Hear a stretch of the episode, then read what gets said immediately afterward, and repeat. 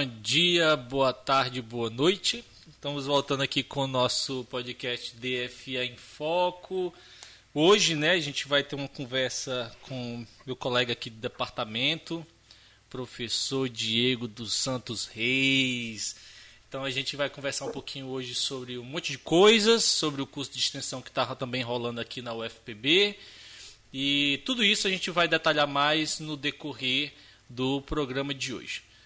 Mas de toda forma, vamos já dar sequência a isso mais delongas, né? As apresentações. Eu vou deixar aqui para o nosso queridíssimo Diego se apresentar. Diego, meu querido, quem é Diego dos Santos Reis? Oi, Dani, pessoal. É, muito obrigado, primeiramente, pelo convite. Uma alegria para mim estar aqui nesse papo, nesse dedo de prosa com vocês hoje. Pergunta difícil, né, Dani, para iniciar. Quem, quem, quem é Diego dos Santos Reis? É, eu sou professor de Filosofia da Educação, do Departamento de Fundamentação da Educação. Nascido e criado no subúrbio carioca, na zona norte do Rio de Janeiro. Território de muito festejo, de muito luto, de repressão feroz, de resistência encarnada no cotidiano, das muitas margens que constituem essas nossas cidades brasileiras Sou um educador antirracista, ensaísta, candomblessista, filho de Ivo e de Nira, é, minha primeira professora, mas também de Abeata de Emanjá e de pai Dailton Moreira Dogum, ator de formação, educador por convicção. E é isso. E aqui com vocês hoje, dividindo esses momentos de alegria, de troca é, e de aprendizado. Rapaz, eu te falo um negócio, de apresentação dessa eu fico até. Eu fico até, meu Deus do céu, envergonhado da minha apresentação. Diego sempre falando, sempre é, um grande poeta com, a, com, as, com essas palavras, não somente da filosofia, mas da sua luta, né? como é visível na, no, nas aulas, né? No, toda vez que o Diego participa de alguma live, de alguma apresentação, é sempre maravilhoso escutá-lo. Agora me diga uma coisa, é, a gente também no próprio departamento, né, no departamento de fundamentação da educação aqui na Universidade Federal da Paraíba, a gente também se conhece, nós, a gente vem se conhecendo, mas também nós temos nossos alunos e alunas que escutam o podcast, nós temos professores e professoras de outras instituições que também escutam, né? E a, sempre fica rolando assim uma, uma indagação que é como nós chegamos até aqui, né? Ou seja, nós somos professores e professoras, estamos nessa, nessa luta constante, né? A respeito de uma educação, é, educação pública de qualidade. E uma pergunta que fica, às vezes, até de indagação, assim, eu também faço isso, né? As professores e professoras queridos e queridas, eu fico perguntando como é que ele chegou até ali, né? Como é que ele virou professor, professora, como é que ele, por que, que ele fez filosofia? Então, assim, acho que uma, uma pergunta que a gente queria muito saber, né? Uma, uma, uma resposta que é justamente com a sua trajetória, Diego. Como é que, como é que você chegou até aqui, né? Como é que você chegou na filosofia? Como é que você chegou na Universidade Federal da Paraíba? Então, Dani, é, eu vesti o uniforme de uma escola pública durante toda a minha trajetória escolar, né? depois da universidade pública. Então, são instituições nas quais, como você, né, como nós do departamento, nós acreditamos, pelas quais nós lutamos. É, eu não posso deixar, então, de, de mencionar inicialmente o lugar inestimável do Colégio Pedro II nesse percurso. Né, colégio no qual fui formado, no qual estive, lugar de criação, de experimento, de formação integral, e foi numa daquelas salas de aula que eu fui apresentado à filosofia. Então, lá, pela primeira vez, né, no ensino médio, primeiro ano do ensino médio, na voz de Bruno Bahia, que hoje é professor da Universidade Federal Rural do Rio de Janeiro, é, entrelaçada à voz de Maurice Merleau-Ponty, que eu ouvi né, numa primeira aula é, de março de 2006, que a verdadeira filosofia é reaprender a ver o mundo. Rapaz, aquilo me, me capturou. Né? O que é reaprender a ver o mundo, a estar no mundo, a viver, né? ia desdobrando o Bruno naquela ocasião, a sonhar, por que não, né? para além dessas concepções naturalizadas de cultura, né? de vida social é, que nós temos. Então ali, eu, eu diria quase que foi naquele momento, né? alguma coisa, houve um start, um estalo, e eu decidi que me interessava existencialmente, ainda sem saber bem que desdobramentos teria, o que era aquilo realmente, né? mas realizar esse exercício e essa tarefa, desafio, com a qual eu me defronto até hoje, né? que é ser professor. Então, formalmente, institucionalmente, eu cursei licenciatura, mestrado, doutorado em filosofia na UFRJ, onde tive a sorte e a grande alegria de me deparar com professores e professoras fabulosos, né? Como falecido professor Roberto Machado, que nos deixou há pouco, assim, que só reafirmaram esse desejo, né? Essa vontade de estar nesse lugar e de, enfim, seguir um pouco, né, humildemente, o percurso né, trilhado por eles e por tantas e tantos outros. Então, essa experiência é, é institucional, né, formal, é, universitária, escolar, faz parte, sem dúvida, da, da, minha formação, de quem eu sou também, é, mas minha experiência é fruto também, e eu nunca deixo de reiterar isso, da vivência no chão do terreiro, né, com minhas mais velhas, meus mais velhos, que são griots, griotes, que nos círculos ali da ancestralidade ensinam o que muitas vezes a educação formal e esses diferentes projetos em disputa culminam por omitir. Então, eu não, não deixo de, de ressaltar sempre né, a importância desse espaço, da rua, do teatro, do movimento estudantil, que são lugares é, que reorientaram a minha trajetória e sentidos fundamentais do que, para mim, hoje precisa passar pelos sentidos, pelo corpo, pelo pé no chão do território. Né? Sem isso, a educação não se, é, é enfim, não, não se fundamenta, né? não, não ganha os contornos políticos, inclusive, que nós é, pretendemos dar a ela. E nessas andanças, sem nunca me esquecer desses espaços formativos, dessa formação em curso ainda hoje, em 2020 eu tomei posse, né, concurso similar ao nosso, na UFPB, e tenho o privilégio de dividir esse departamento de fundamentação da educação hoje com colega, colegas tão queridos e queridas né, como você. Cara, que, que massa. Tipo assim, é, é qual a importância que a educação pública, né, a escola pública tem na, na nossa vida, né? Porque também a minha formação foi toda escola pública. E, tipo assim, para mim é um grande orgulho é, a gente estar tá numa universidade pública, lutando diariamente para que ela consiga se manter, consiga fazer o seu, o seu grande objetivo, que é justamente construir histórias, é, ajudar a transformar trajetórias de vida, né? Isso é maravilhoso. Sem dúvida. E, Diego, eu tava. É, é uma pergunta ingrata, né? Porque é o seguinte, a gente batalha quatro anos de doutorado, feito um condenado para poder ter um trabalho final, né? Que seja. Que, que tenha algum tipo de, de, de satisfação para a gente e para as outras pessoas, né? E a tua cidade de doutorado, né, o governo de emergência, estado de exceção, é, guerra ao terror e colonialidade, né? E eu queria uhum. que tu falasse um pouquinho sobre a tua, a tua tese de doutorado, né, e qual o impacto que ela teve na sua vida, logicamente, né, na sua trajetória. E falar um pouquinho sobre essa, essa tese que você, que você fez. É ingrato, tá, essa pergunta, porque, lembrando, quatro anos não, não se resume a alguns minutos. Mas eu achei interessantíssimo quando eu estava dando, um, dando uma olhada e vi que você tinha é, pesquisado sobre essas questões, que eu acho que tem tudo a ver com o que está acontecendo no Brasil hoje, 2021, pandemia e um governo extremamente autoritário e querendo ou não, não seria justamente aí um estado de exceção, né? Então, por favor, fique à vontade, Diego. É, infelizmente, a tese continua atual né? Para minha tristeza. É, a tese ela foi publicada em livro no ano passado. É, é um trabalho de filosofia política, né? Na verdade, eu partir da hipótese de que para entender a, a, complexidade das relações entre governo da emergência, o medo e a produção da segurança pública, é, seria necessário examinar os processos de estigmatização racial é, dos inimigos na construção do Estado punitivo. Então, esse é o ponto de partida. Né? Como é que se constrói essa figura é, do criminoso racializado Né? Como é que a gente pode, então, pensar hoje nesse território, mas também, enfim, em diversos outros espaços e lugares no mundo, né?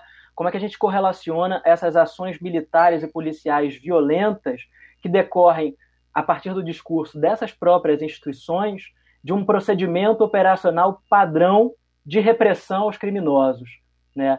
Então, analisando um pouco a produção discursiva dessas figuras, dessas imagens, né?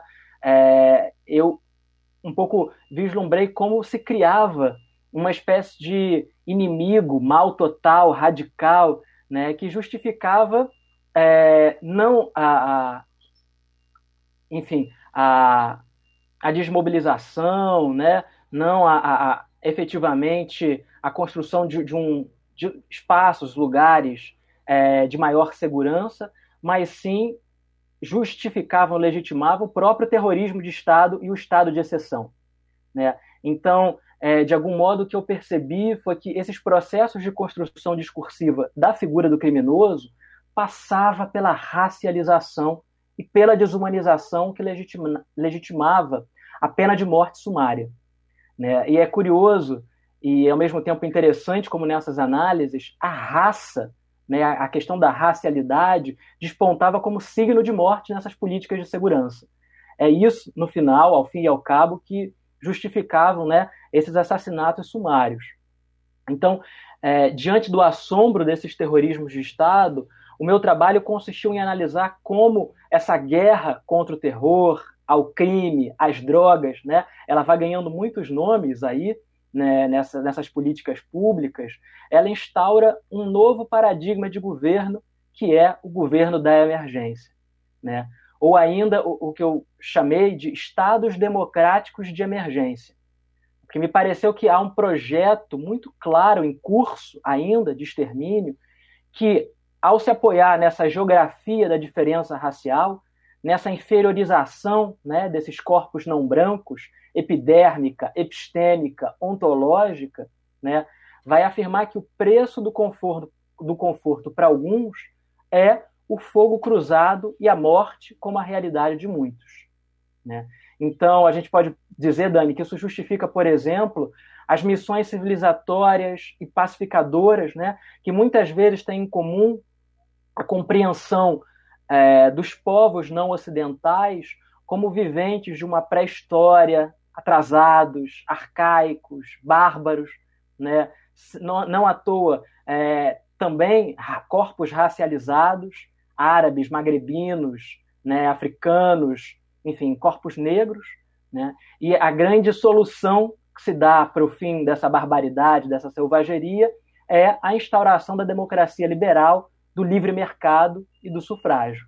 Né? Mas a gente sabe bem que é, há, há, uma espécie de, enfim, de, de, de figuração é, que, ao fim e ao cabo, não se efetiva, né? porque isso justifica certamente muitos genocídios, né? o que é chamado aí nessas ações militares de danos colaterais. Então, do povo sírio à juventude negra de favela, dos afegãos né, a esses povos periféricos, a realidade que se percebe até hoje é o mundo de morte que segue submetendo essas populações ao estatuto de morte viventes, ou seja, reforçando o padrão mórbido do colonialismo e da colonialidade. Né? É isso que está em xeque. É o racismo, de modo geral, que estrutura essas práticas seletivas dos sistemas penais, seja nas fronteiras, nos controles punitivos, no terror racial, da, na caça ao criminoso, como nós vimos essa semana, né? o criminoso que vai ser abatido. Então, que corpo é esse a ser abatido? Que corpo é esse caçado? Né? Ele tem um nome, ele tem uma cor, ele tem uma identidade. Só reafirma mais ainda, né, Diego, esse estado policialesco, né, e, é, e uma, uma mídia, tipo um, um circo midiático que foi montado, né, eu estava pensando justamente nisso uhum. quando tu falou agora, nessa caçada aí de 20 dias a Lázaro, né, no, no centro-oeste brasileiro, que só demonstrou mais ainda como o nosso estado policialesco, vingativo, né? Uhum. E que demonstra justamente esse circo que foi montado, né? né a respeito justamente de uma, uma, uma caçada que só demonstra quanto nós estamos dentro de uma barbárie, né? É, eu estava dando uma olhada aqui, eu tava dando uma olhada aqui, Diego, no, no teu livro saiu pela Multifoco, né? Isso, e, Multifoco. Pô, que, que capa linda, cara. Essa capa maravilhosa, cara. Governo de emergência, estado de exceção, guerra ao terror e colonialidade. Diego Reis aqui pela Multifoco. Gente, dá uma olhadinha. É, eu acho que é um livro mais do que necessário. E como o Diego é, afirmou inicialmente, infelizmente, infelizmente, Sim. cada dia mais atual, né? Não tem o que fazer. É, tá dando uma olhada aqui, Diego, que nesses, nesse algumas semanas para cá, você junto com o professor Rondon, né, nosso outro colega do departamento, hoje está como vice-diretor do Centro de Educação, é, montaram um grupo, né, chamado Travessias, né? É um grupo de pesquisa, um grupo de estudos.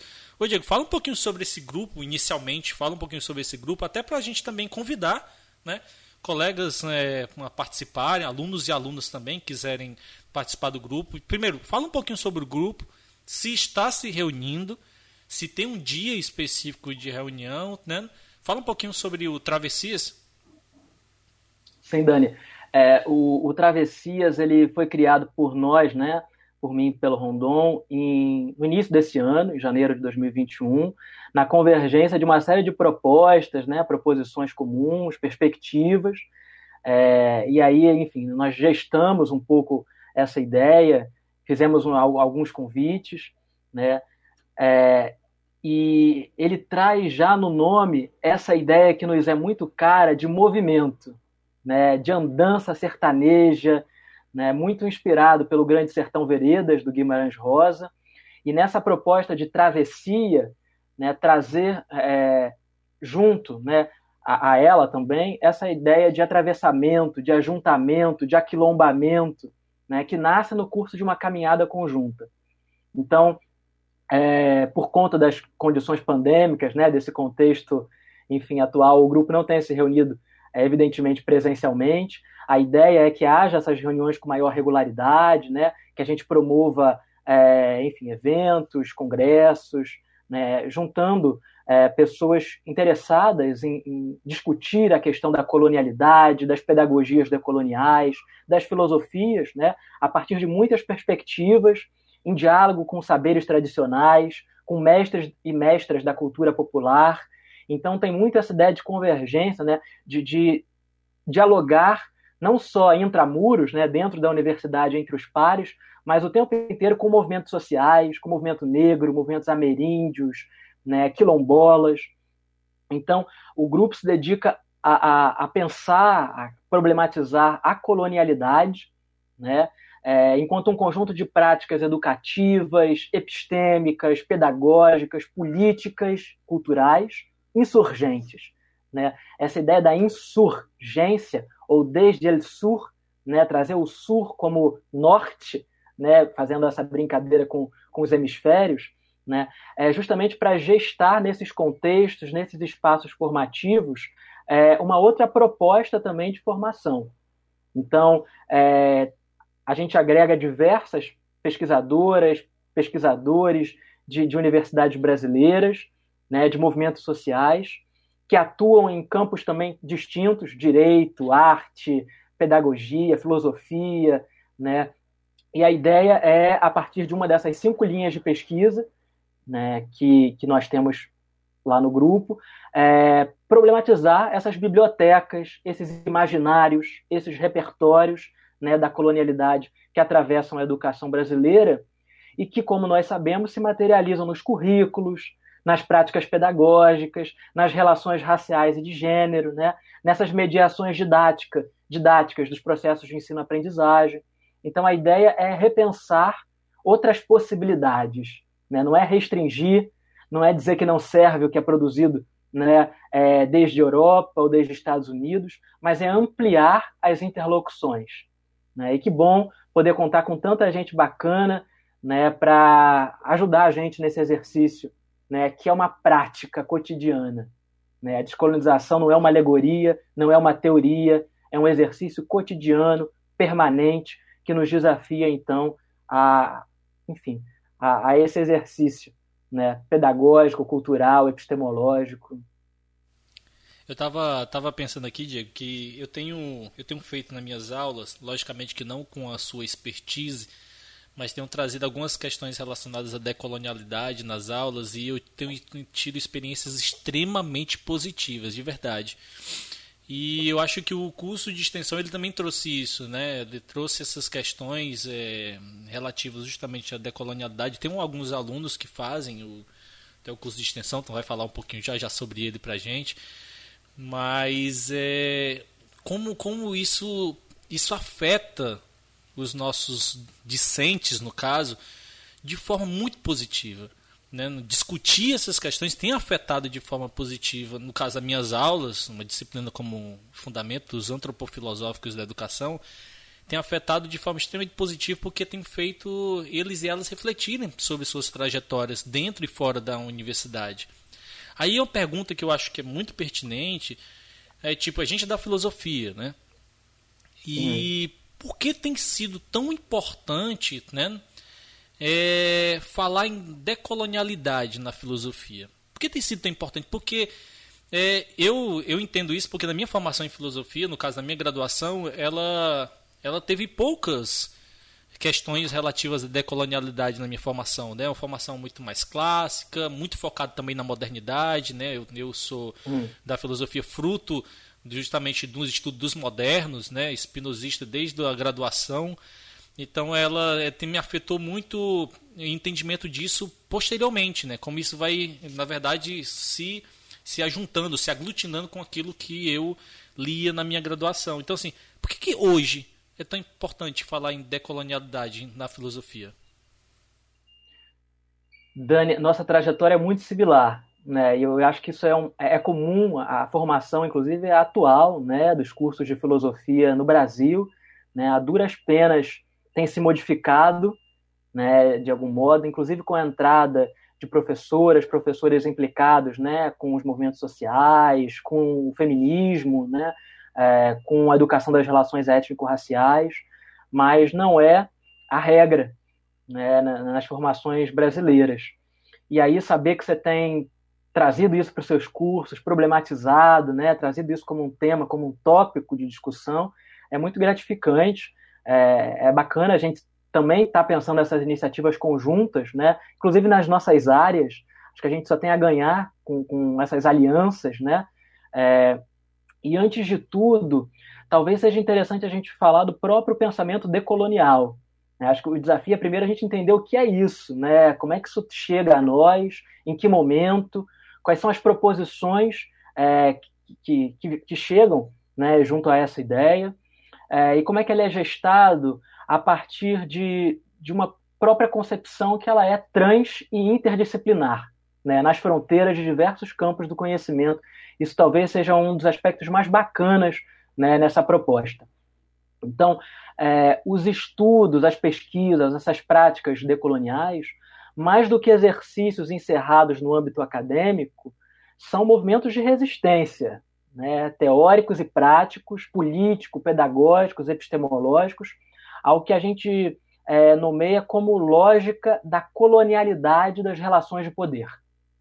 Então, esse é um conceito forjado por um sociólogo peruano, que é o Aníbal Quirrano, falecido em 2018, é, para se referir às heranças coloniais nas sociedades contemporâneas do Sul, né, sobretudo na América Latina, como as pesquisas de Quirrano avançam, é, para iluminar um pouco e tentar entender como, né, apesar do fim do colonialismo, das ocupações coloniais nesses territórios, permanece, perdura o rastro, né, o ranço dessa colonialidade nesses territórios e nesses imaginários. É, talvez, e eu vou um pouco tratar disso mais adiante, é, a importância da gente discutir como é que se forjam esses imaginários, né? ou seja, essas imagens guia também nas nossas formações, do que é válido, do que não é, né? do que é verdadeiro, do que não é, o que é interessante a gente ensinar e aprender e o que não tem sentido. Né? Tudo isso passa por esse crivo, por essa compreensão. Então, o que o Quirrano traz de novo para nós, nesse debate, é a leitura da raça e do racismo como princípios organizadores que estruturam essas hierarquias raciais, políticas, sexuais impostas pelo colonialismo europeu na América Latina, na Ásia e na África. Né? Então, essa centralidade que se dá a esse aspecto, o que é, em outros estudos vão aparecer também é, como racismo epistêmico, inferioridade epistêmica, né? como isso se articula à produção do conhecimento, isso é fundamental quando a gente está pensando, é, digamos assim, os processos de produção, de ensino, de aprendizagem, né, pautados por esses repertórios, como você bem diz, né, é, que estão aí um pouco norteando a nossa formação através da ideia do clássico. Né? O que é o clássico é o cânone. O que é o cânone? Ele tem um lugar muito evidente né, de produção, de validade, de verdade, é, e que muitas vezes exclui dessa narrativa, dessa história, conhecimentos, saberes, práticas extra-ocidentais. Né? Então, em grande medida, o que o Quirrano traz é também o que intelectuais do movimento negro, como Lélia Gonzalez, Clóvis Moura, Abdias Nascimento, Beatriz Nascimento, também estão desenvolvendo aí na década de 70, na década de 80, né? na, na década de 90 também, apesar dessa denúncia, ganhar outros contornos teórico-conceituais. Então, na contramão dessa lógica que estrutura a organização política dessas sociedades subalternizadas, mas também da produção do conhecimento, dos modos de vida, né? Quando eu estou pensando aqui conhecimento, estou pensando que isso se reflete, isso impacta no nosso modo de vida. Né? O corpo está ligado também, o, o, modo como a gente compreende o ser no mundo, o estar no mundo, né? ao modo como a gente pensa. É, e, e o que o pensamento decolonial vai revelar é que a colonialidade das relações de poder e de saber, né, ela tem como base justamente esses processos de desumanização dirigidos aos grupos inferiorizados pela modernidade ocidental não há modernidade sem colonialidade. Né? O que esses teóricos vão chamar de lado obscuro da modernidade é que, justamente quando a gente está discutindo, né, desde o século XVI, né, seja o pensamento cartesiano, seja a partir do século XVIII o iluminismo, né, todos esses movimentos em solo europeu, por outro lado, a gente está silenciando, invisibilizando né, uma série de outras práticas que estavam em curso, né, o genocídio colonial, o apagamento das populações originárias, né, sem os quais não há modernidade. Né? E aí estou pensando no merc mercado econômico, produção de renda, né, escravização de corpos, né, de sujeitos, quando né, no século XVI vão se perguntar é, pensadoras e pensadores se esses gentios têm alma ou não têm, né, se é legítimo escravizar os indígenas é, e os africanos. O que está em jogo aí é, é se de fato se tratam de pessoas, de sujeitos, ou se são bestios, né, bestas, animais, ou não sei o quê. Né? Então, isso é muito relevante para nós, Dani, é quando a gente está discutindo que valores civilizatórios são esses. Né? Que valores civilizatórios são esses que desaparecem? Oralidade, desaparecem entre muitas aspas, né? nesse repertório mais clássico. Oralidade, ancestralidade, circularidade, corporeidade. O corpo passa a ser uma mácula. O corpo é o que impede a razão, a cabeça, né, essa grande razão universal de avançar. Então, vejam bem, é, essa ideia de inferiorizar o corpo, né, ela vai ao encontro né, dessa proposição também de inferiorizar esses, né, esses grupos que veem no corpo, como Nietzsche vai brincar também no século XIX, a grande razão. Corpo é a grande razão. Sem corpo não tem pensamento, né? Sem corpo não tem vida. E aí o que a decolonialidade vai tensionar é justamente essa gramática da modernidade. Que pacto civilizatório é esse? Né? É preciso abrir outras possibilidades de enunciação. Né? Isso passa é, por essa reorientação desse norte, né? muitas vezes trazendo ele mais ao sul, para a gente pensar é, em outras experiências, em outras é, é, interlocuções, né? em outras vozes que precisam figurar nos nossos currículos, né? precisam figurar nas nossas vozes também, porque estão aí na nossa universidade. Por que isso né, impacta tanto os nossos estudantes? Eu também fico pensando nessa questão é, que, você, que você traz aí, que você aponta, né? Porque isso diz respeito né, ao modo como esses corpos territórios estão situados, né, esses lugares de enunciação, né, de vulnerabilização, muitas vezes, como corpos negros, trans, mulheres, quilombolas, ameríndios, ribeirinhos, sertanejos, né? E eles, quando se veem refletidos nessa produção, nesse repertório, aquilo ganha corpo, ganha sentido. Né? Não deixa de ser uma outra alfabetização, né, Diego? Eu vejo muito dessa forma, Com né? É, eu me lembrei do, do de, de, Paulo Freire, né? Essa coisa da, da alfabetização. E eu fico me lembrando que eu, eu penso assim como se fosse uma outra alfabetização também, né? Outra alfabetização a partir de uma outra geografia, né? Que é a geografia de um corpo dissidente, né?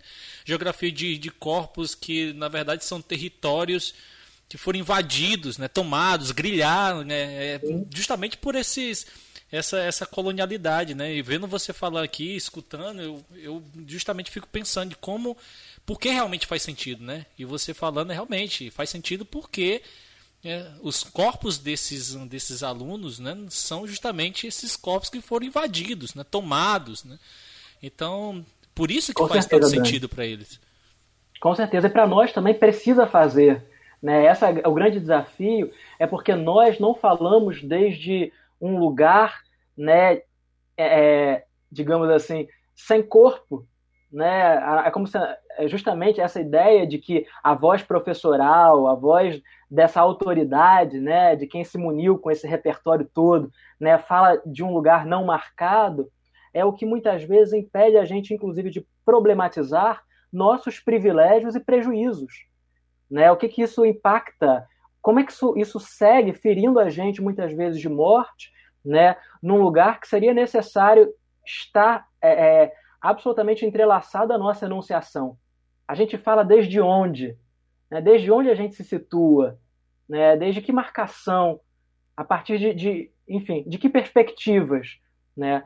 Então, cada vez mais eu, eu penso que sem que isso seja é, enunciado, trazido a, jogo, à tona, né, a gente reitera esse lugar do conhecimento sem corpo, né, desse, desse corpo que não se reconhece né, como um, um lugar de atravessamento e que precisa ser atravessado. Né? Só faz sentido o que atravessa os nossos sentidos. E Perfeito. a gente é isso: é cheiro, é pele, é tato, é gosto, é som. Tu falando isso aí, chega deu vontade de novo voltar a ler Spinoza. Deixa eu dizer, mas é porque justamente quando o Spinoza na, na modernidade deve falar, né? Falaram tanto sobre o corpo, mas ninguém até hoje diz o que pode o corpo, né? O Deleuze vai brincar com isso, e vai pegar isso e vai dizer, é, pois é, esse corpo composto, atravessado, cheio de furos, perfurado, né? Então, assim, é maravilhoso isso. Né? Isso é lindo. É, é lindo, é belo, é potente porque desdobrando isso é, é a partir né, e pensando a formação de professores né, e professoras, nossos alunos e alunas, é, isso de fato produz uma corpopolítica, uma geopolítica que impacta lá na sala de aula, nesses territórios nos quais nossos estudantes né, trabalham, no, no, chão da sala de aula, né, ali lidando com, com, enfim, estudantes também atravessados por múltiplas vulnerabilidades, que precisam passar por esse letramento, né, que você traz muito bem a partir do, de Paulo Freire, né, que é um letramento racial crítico, que é um letramento sexual também, de gênero, né, comprometido com uma educação antirracista, antissexista, anticlassista, anticapacitista, né, desse corpo também, enfim, é, que precisa ser tensionado nesses lugares, né, corpo com deficiência, corpo né, preto, negro, trans, né, que são, não à toa, os corpos é, alvo diletos das políticas de morte. Epistemicídio, necropolítica, genocídio, né, são os corpos marcados por essas determinações né, e que, é, apesar de serem invisibilizados, né, têm as suas marcações visíveis nessas políticas de extermínio. Perfeito. É, Diego, eu tava dando uma olhada aqui, tava, tava falando isso, tava pensando aqui como isso tem tudo a ver com o curso de extensão, né? Eu acho que tem tudo a ver o que tu tá falando. Né? Tipo assim, na verdade, nosso papo aqui tem tudo a ver com o curso de extensão. Então eu queria só que tu falasse um pouquinho sobre o curso de extensão, a Ladina e pedagogias decoloniais. Por favor, fala um pouquinho do, do, do curso de extensão. A gente já tá aí metade, né? A gente tá na metade do, do curso de extensão já, mas, mas quem está escutando pode ir lá no YouTube lá do Centro de Educação que tem todos os dias, todas as apresentações, todas as falas, porque para mim ela é show, né? Então tem que ir lá, pode assistir tudo, desde o primeiro até agora e até o final, né? Quem não está participando, pode participar até o fim também, assistam, participem.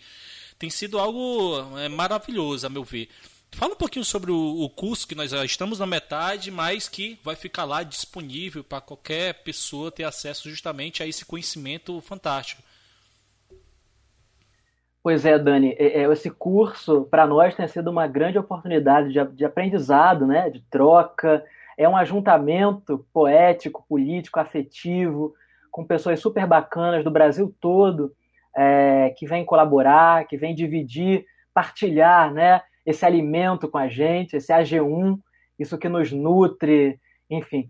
É, e o curso conta com muitas pessoas colaboradoras né, como você também, que está lá com a gente é, em todos os encontros. A gente chegou agora à, à metade né, é, desse percurso.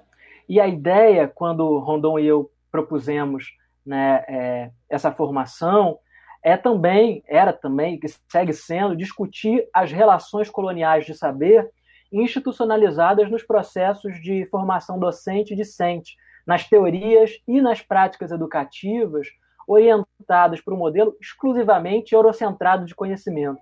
Né? Como a gente já falou há pouco, é esse modelo é, que toma a Europa como centro, né? Europa, Estados Unidos como foco de produção é, privilegiado geopolítico né, de conhecimento.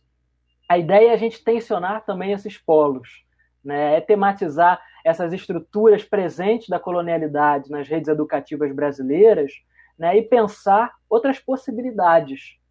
Então, esse é o nosso desafio: promover essas trocas de experiências, né, construir estratégias pedagógicas que valorizem saberes encarnados, saber corpo, saber carne, saber incorporado, né, é, no itinerário formativo de pedagogas, de pedagogos, né, de estudantes de diversas licenciaturas que estão lá com a gente, construindo coletivamente esse curso.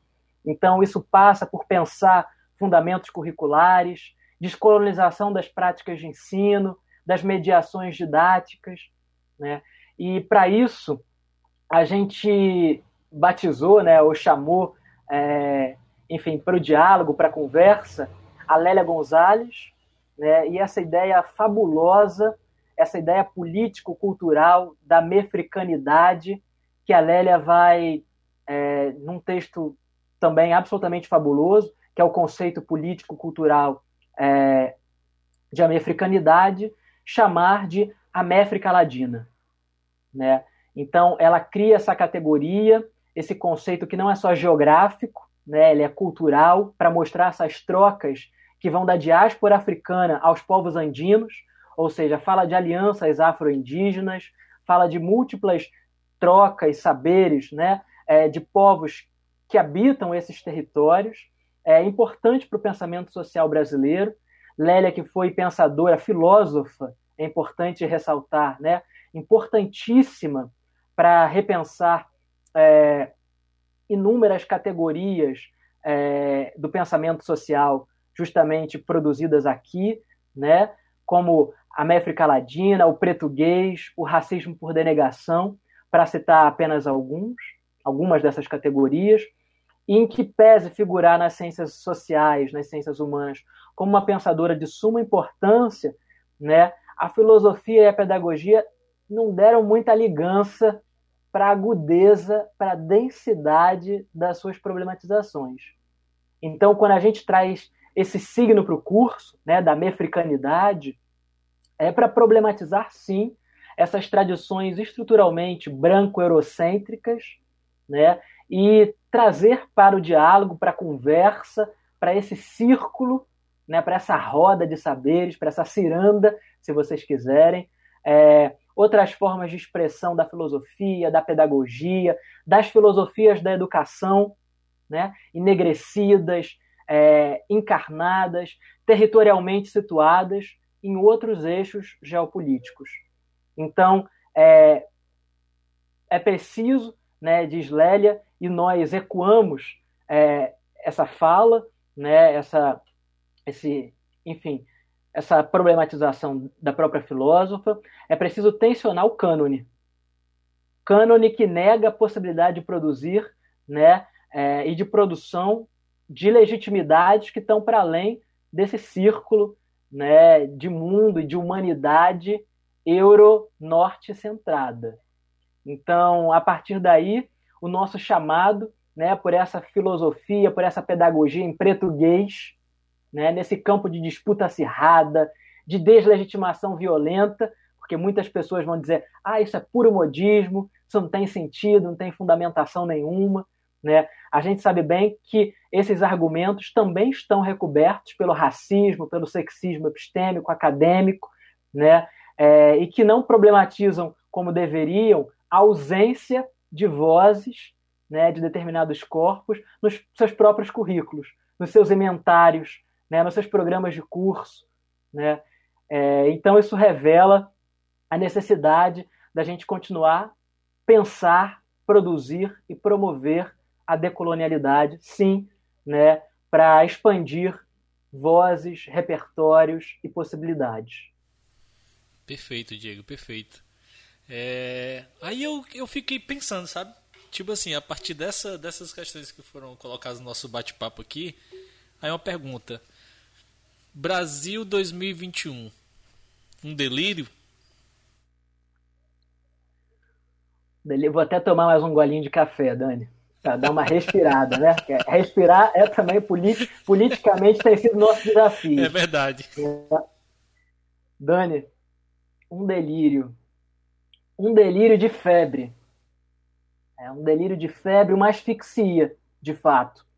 É, o Brasil do século XXI esse Brasil é, de 2021, né, entre covas rasas e valas abertas, é, tubos e entubamentos, né, intubações, enfim, todos esses processos violentos, né, os quais nós temos visto em toda a sua virulência né, se desdobrar nesse cotidiano.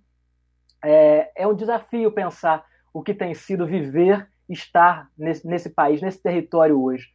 Né? É, eu me lembro de um poema curto do Cacaso, né, poeta marginal, é, que escreveu um, um, texto muito curtinho, poético, intitulado Reflexo Condicionado. Né? E o Cacaso ele nos interpela assim a queima-roupa nesse poema. Né? É muito curto. Ele diz, é, também pensando o Brasil da ditadura, né? mas também pode ser o Brasil de hoje. É, ele diz: pense rápido.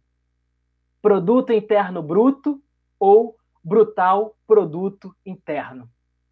Perfeito. Dani, essa, essa pergunta ela sintetiza é, o que é esse Brasil de hoje em chamas. Esse projeto delirante de morte, né, esse brutal produto interno que se traduz nas inumeráveis vidas perdidas, no retorno do país ao mapa da fome, das chacinas diárias nas periferias, né, nos becos, nas vielas, nas esquinas desse lugar, né, da negação, do negacionismo, das fake news, das poker faces, né, desse delírio colonial bolso-bárbaro que nós temos visto aí. Perfeito. Eu acho que diante disso, Diego, a... eu acho que ficaria algumas dicas também para a gente, né? Porque diante de tantas informações, de tantas questões que você trouxe, que eu acho que são extremamente pertinentes agora. É, eu pediria que você, primeiro, indicasse uma leitura, né, naquilo que você diz assim, ó, Brasil 2021, sei lá, uma leitura necessária. É, logo após também um filme, né, diante dessa desse emaranhado de, de, de, de, de arte que eu sei que você vive, né?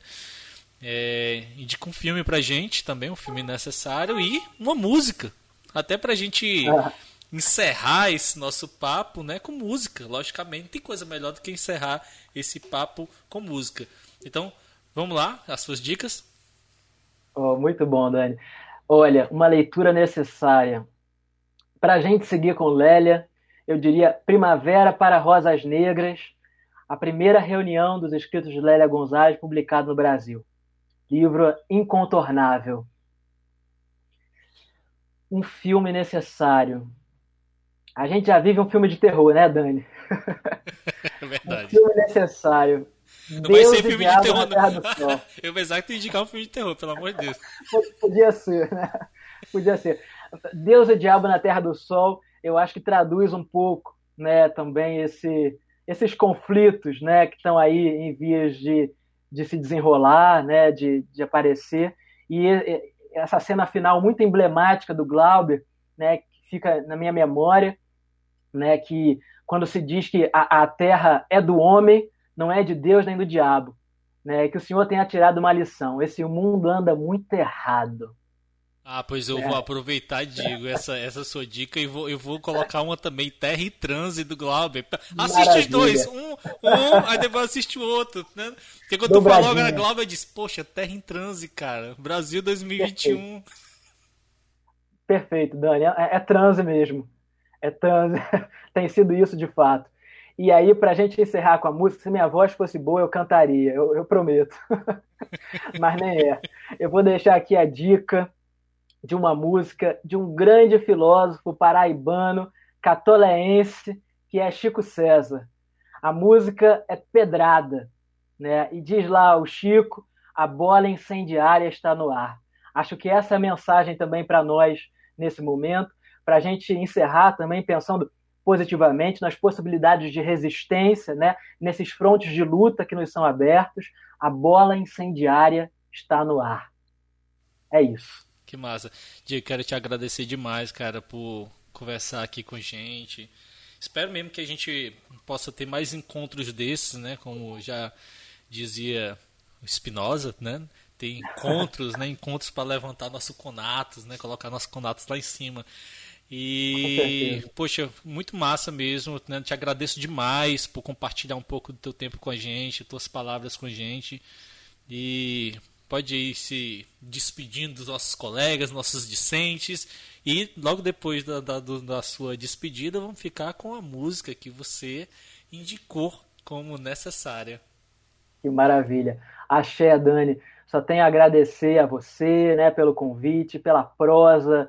Né? É sempre uma alegria estar, estar contigo e, enfim, desdobrando esses papos.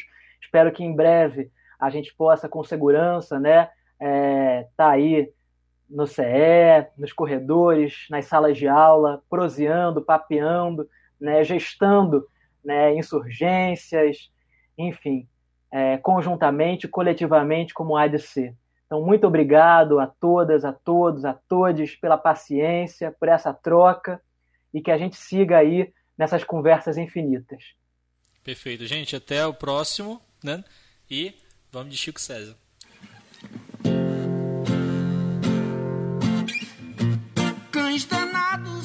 Fascismo babam e arreganham os dentes. Sai do ovo a serpente,